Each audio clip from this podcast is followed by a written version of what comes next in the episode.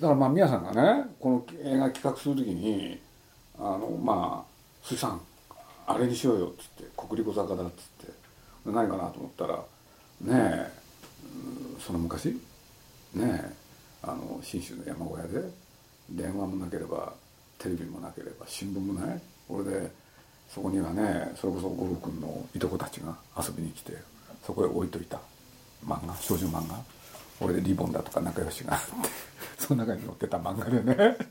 俺でね何しろ1回分しかなかったからこの話の前はどうなってるんだろうとかさそういうくだらない話をいっぱいしてて。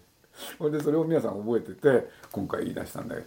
俺でそれと同時に、まあ、皆さんのそこで今回の発明はね63年にしようって。それで皆さんがさ五郎君がやるっていう時にシナリオを書くんだけれど。シナリオの最後の頃ね面白かったのはね皆さんがね「これってさ鈴木さん」って言うから書き終わる寸前ね「テーマなんだろう? 」皆さん自身がそう言ったんだよね。この後どうするんだろうっていう。で俺ねふつふつと登ってきたある疑問があって。でそれは何かっていうとねこの映画って何を作ってんだろう、うん、何作ってんだろうなって自分でもいまだに思う時あります困ってる。んですよね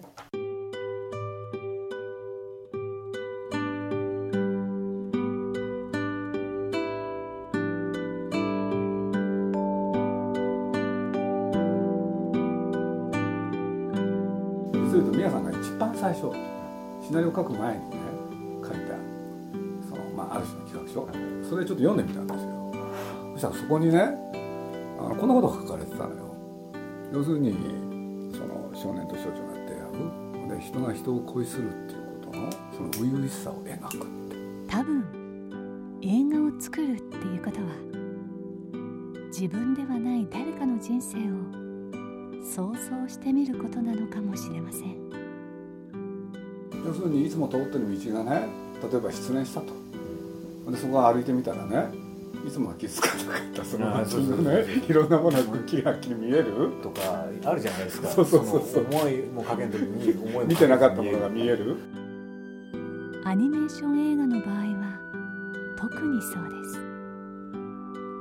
最初登場人物たちはまだ命を吹き込まれていない人形だからです。この男の子俊君とね海ちゃんが出会いこれでこの話どうなるんだろうなって興味がどんどんふつふつ出てくるんだけどね。面白いんだよとにかく映画として。だけどそこにあんまり力点がないわけですそれで一気にね見た時にねあれ前回だったと思ったら聞いたじゃん。どこが印象残ってるのって。掃除しよう。掃除しよう。その掃除してるところすごくいいのよ。そこは一体何なんだろうなっていうね。その物語の道を主人公はどんな思いで歩くのか。その道すがら一体どこを向いて歩くのか。海ちゃんはあのね 毎それを当たり前のこととしてやってるわけでしょ？だからいつもと同じようにここを掃除しようなんじゃないの自分では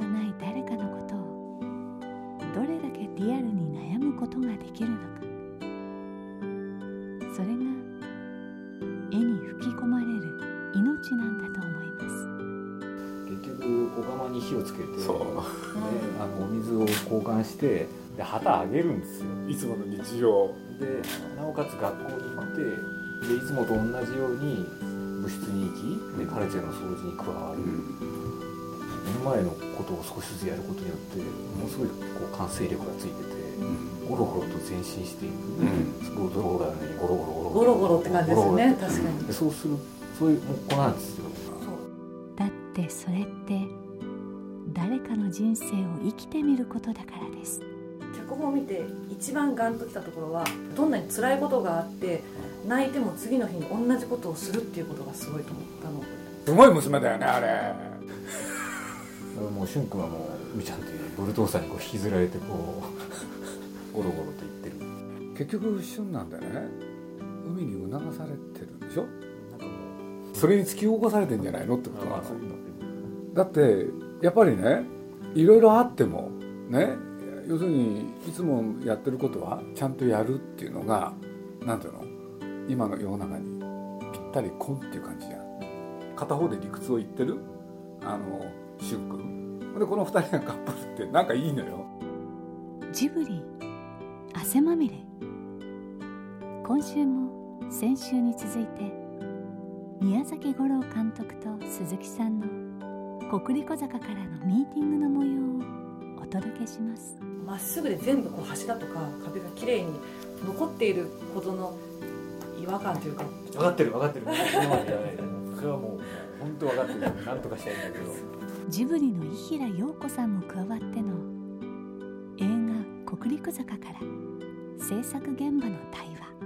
この国立こそだってね何しろ明治に建てられたものでしょ、おそらく年数にしたら舞台が1963年で50年以上したらどの程度どうなってんだろうって。途中でねえなんていうのリフォームしたのかとかね。それで考えてったら絶対面白いね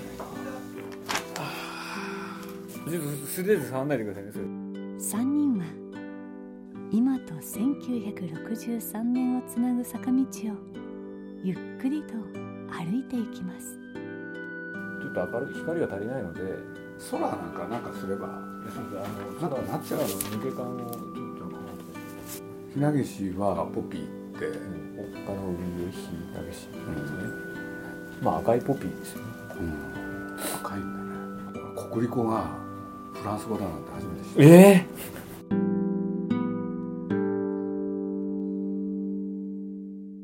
まあ要するに古い時代を描くけれどあの時代は良かったじゃなくてやっぱり今の時代を切り切り開くって言葉がふさわしいかどうかわかんないけれどやっぱり現代劇をやらなきゃいけない。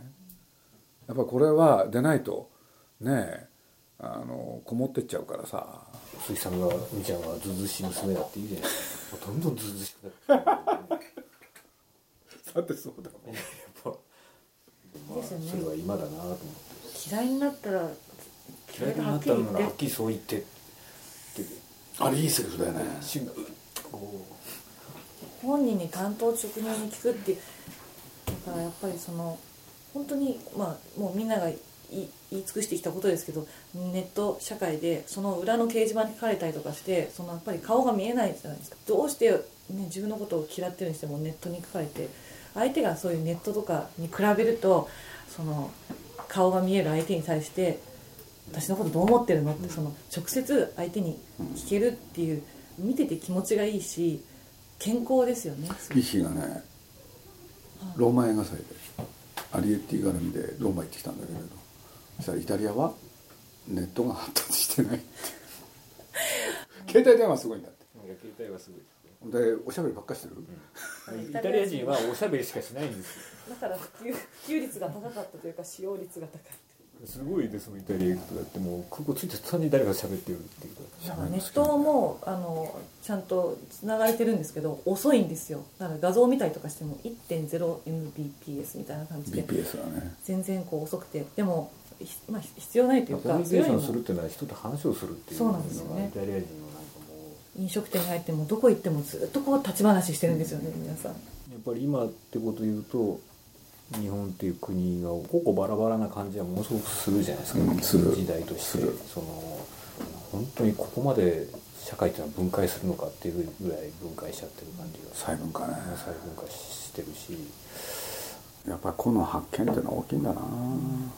海ちゃんの最大の良さはそのい自分の家じゃなくて下宿であることによって孤独になれない。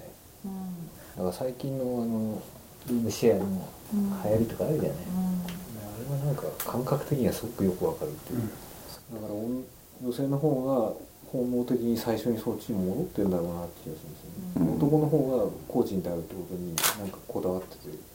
もたもたしてるんだね。もたもたしてだってジブリで飯食ってるの見たってね。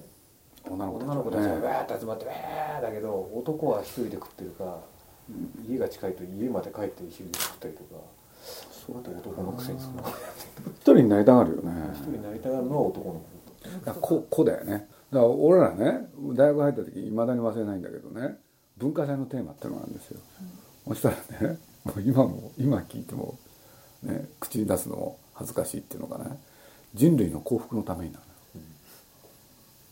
そうするとね幸福はね個的なもんじゃないのよ。人類の幸福なのよ。みんなのものなのでそれは何かっつったらね食えない人がいたのよ。ほんで冬になってもコートを着れない人がいたの。どうしたらそのね要するに物をその行き渡らせることが幸福だってことだったのよ。ところが気が付いたらいつの間にやら幸福っていうのはね幸せっていうのはさ個人のものになっちゃったじゃん、これはあのいい食事を足りたらみんなどこ行ったかって言ったら付加価値、うん、俺でややこしくなってくんだもんね。社会としてのこう幸福感が足りない。そうそうそうそうそう付きまとう、うん、若い子に限らないですけど今目の前のことをとにかく一生懸命やんだっていうそれが何かにつながっていくっていう感じじゃないですよね。うん、っていうかその今やってることが自分にとって何の役に立つか分かんないけど一生懸命やるじゃないですかみたいな。そう。そう。でも分かる。これが何のあなたのこのキャリアとか、うん、その何かのためにこういうふうに役立つんですよって説明がちゃんとついてないとできないっていう。それも本当に一生懸命やれるかっていうと相当怪しいっていう。俺なんか中学の時にねまあ親父に連れられてよく映画見に行ってたんだけどね。おふくろにも連れられて親父に連れられて日本映画。おふくろに連れられて洋画だったんだけどね。なんと俺はね、まあ、当時日本の映画会社って5つあって。東映東宝松竹それから日活と大映か。そうするとね主役はもちろんのこと。早くに至るまで全役者の名前をね覚えてたんですよ、うん、俺でねある時あの古い日本映画をテレビでやってて俺が次から次へとね役者の名前が言えるわけ。そうすると親父がしみじみとね「お前は本当にくだらないことを覚えてる」そんなものがね何の役に立つんだと。役に立ってますよね。ものすごい役立ってますよね。もう古い映画の話できるってだけでなんかこういろんな人が胸筋を開くっていうね。すごいなと思って。そうなんだよな。なんでそんなものを覚えたんだ？覚えようとしたんだかよく分かんないんだけどずっとその後覚えてたんだよね。いや俺らの世代ってね、要するに子供の頃にね言われたんですよ目標を持てって。すごい言われたの。俺でねある時振り返ったの。なんであんな言葉があったんだろうって。で俺はそれがすごいストレスだったんですよ。でどういうことかっつったらねやっぱりね戦争と関係あったのよ。戦争で全てを失った。そしたら戦争で全てを失ったらね要するにその日暮らしじゃん。要するに食えばいいじゃん。そうするとまあガキ畜生と同じ。まさに動物？でそういうことを見てた誰かが人間は目標を持つべきだ。それに到達すべく努力すべきだってことをね言ったような気がするのよ。これ俺の想像ね。で俺らのその戦後生まれた戦後すぐに生まれた世代っていうのはね何かと目標を持てって。だから小学校の時なんかもね俺なんかもあの将来なりたいものって書いてね。ほんで瓶の中へその紙を入れてねそれでうまい、うん、あの土の中埋めるとかね。そういうことが始まった世代なのよ。そう要するに何とかしなきゃいけないなのよ。だから目標を持てたったのよ。ところが俺なんかそれ言われてねもう小学校中学高校ずっと困ってたんですよ。目標が持てず。であやくなって大学になってもさ目標が持てなくてね。俺で俺は出版社に入るわけだけど入りたくて入ったわけじゃないからね。むしろあのバイトでなんかちょっとしたね文章なんか書いてたら目の前のことをいろいろやってたら知らない間にこうなっちゃった。僕も原体験でありますよ。保育園で将来何になりたいってかけかけたから言えって言われて、全然思いつかなくて途方に暮れたっていうと小学校の夏休みで夏休みの目標って書かないじゃないですか。それを書いておふくせるとこんなもんはダメだって言うんできること書くなって。できないことできないことがとてつもないこと、ね、目標をちゃん目標ってのはそういうもんじゃないだろうってこう怒られるそれはね俺自分自身のことで言えばさ映画のプロデューサーなんてなりたいなんてかけらも思ったことないし。ということなんですよね。だからだからといって目標をちゃんと持ってそれに到達すべく努力している人のことやっぱり立派だと思うしね。だからやっぱり両方必要なのかななんてことは思いましたね。俺らの時はね大人は分かってくれないだからね。でも今もう大人はもう子供になっちゃってるんで。目には見えないものを 目には見えないものが大事だっていうのは星の王子様だったけれどそういうね大人が少なかったからなんだけれどある時代からねみんなそれになっちゃった。僕はあの三浦正史っていう人が書いた「青春の終焉」っていう本があるんですけどねまあこれ本当に分厚い本でなんていうのかなあの青春っていう言葉は江戸時代になくて実は輸入の言葉青春だけじゃない青年もそうですよね、そうするとね要するにそのなんていうの明治になってそういう言葉が出てきてその一番影響を被ったのがねもしかしたら僕らの世代かなと。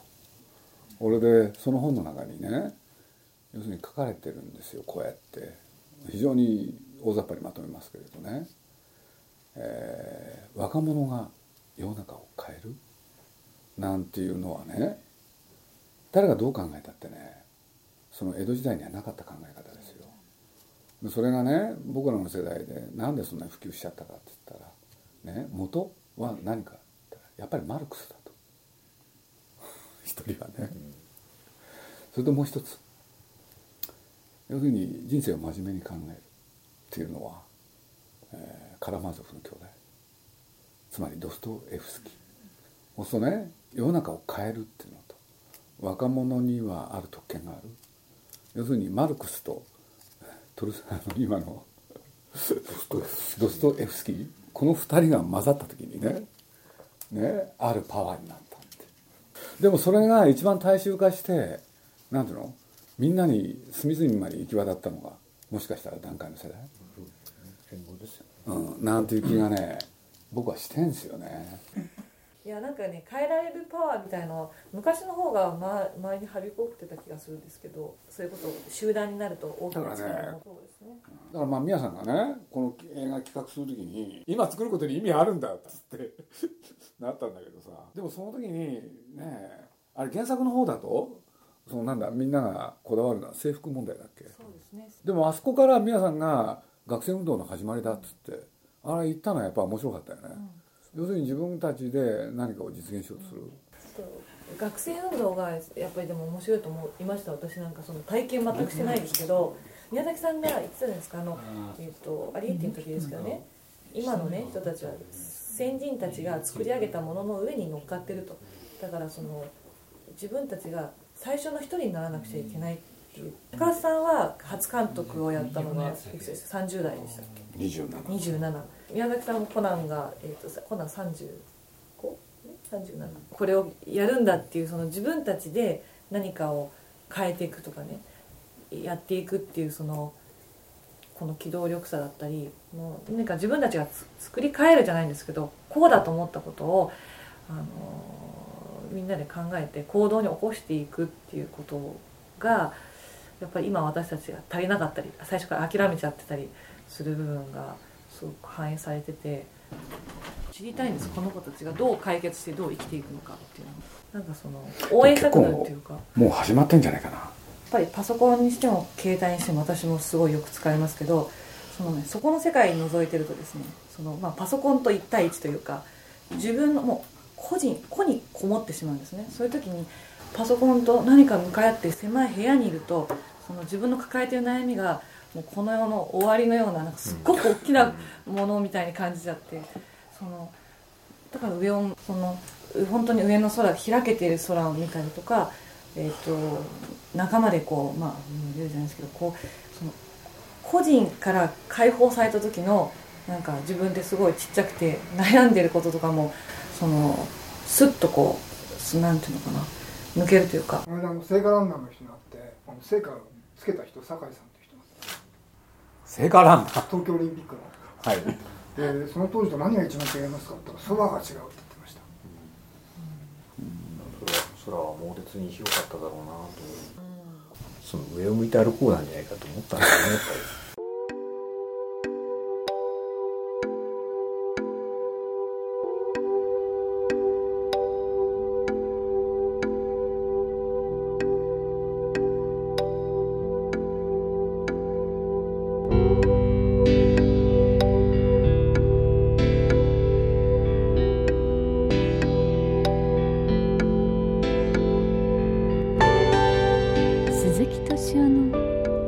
ジブリ汗まみれ。今夜の出演はスタジオジブリ鈴木敏夫伊平洋子そして宮崎五郎でした。何つったかあの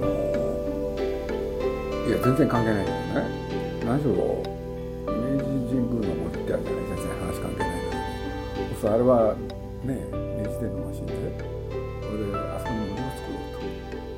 実はいろんな意見があって大隈重信なんかね所有住人でやりたくて。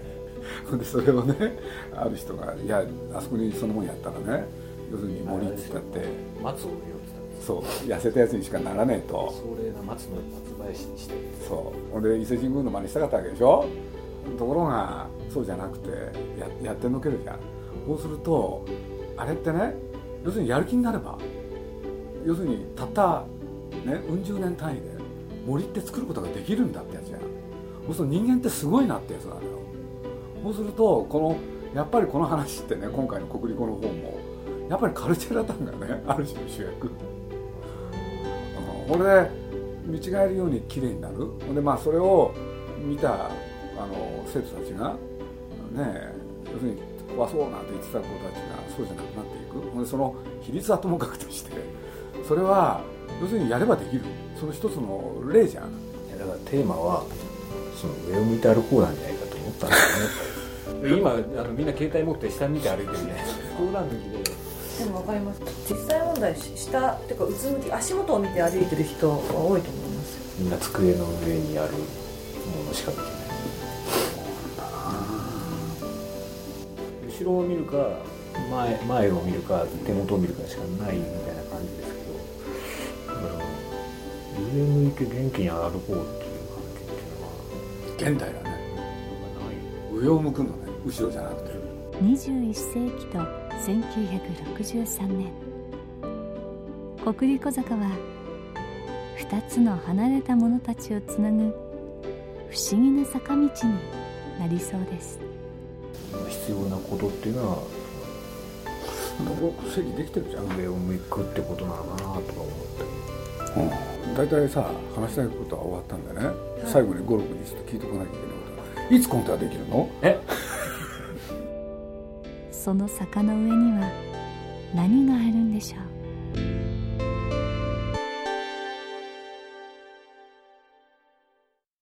鈴木敏夫のジブリ汗まみれ。この番組はウォルト・ディズニー・スタジオ・ジャパン。読売新聞。JAL 町のホットステーション。ローソン。アサヒ飲料。日清製粉グループの提供でお送りしました。